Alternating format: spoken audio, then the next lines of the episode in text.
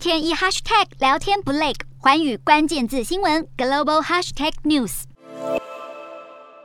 今日乌克兰，明日台湾的可能性到底有多大？十号，美国情报总监海恩斯接受国会参议院军事委员会质询时，认了在二零三零年前，中国对台湾的威胁十分危急。不过，海恩斯同时表示，乌俄战争让中国学到了两个教训：一是美欧联合制裁的力道让中国感到震惊；二来，在美国可能干预的前提下，将会影响中国的决策。同一天，美国海军第七舰队也表示，旗下的提康德罗加级导向飞弹巡洋舰“皇家港号”通过了台湾海峡，是两周内的第二次，也是今年以来的第五次。五角大厦则强调，这项任务是国际水域的例行航行，符合国际法，未必代表美国正在中国附近加强海上活动。此外，日前美国国务院更新官网上的台美关系现况，二零一八年的版本中，台湾是中国的一部分，与不支持台湾独立等字句被删除，并且确认台湾是美国印太的重要伙伴，还把对台六项保证纳入了一中政策，引发议论：美国对台政策是否改变？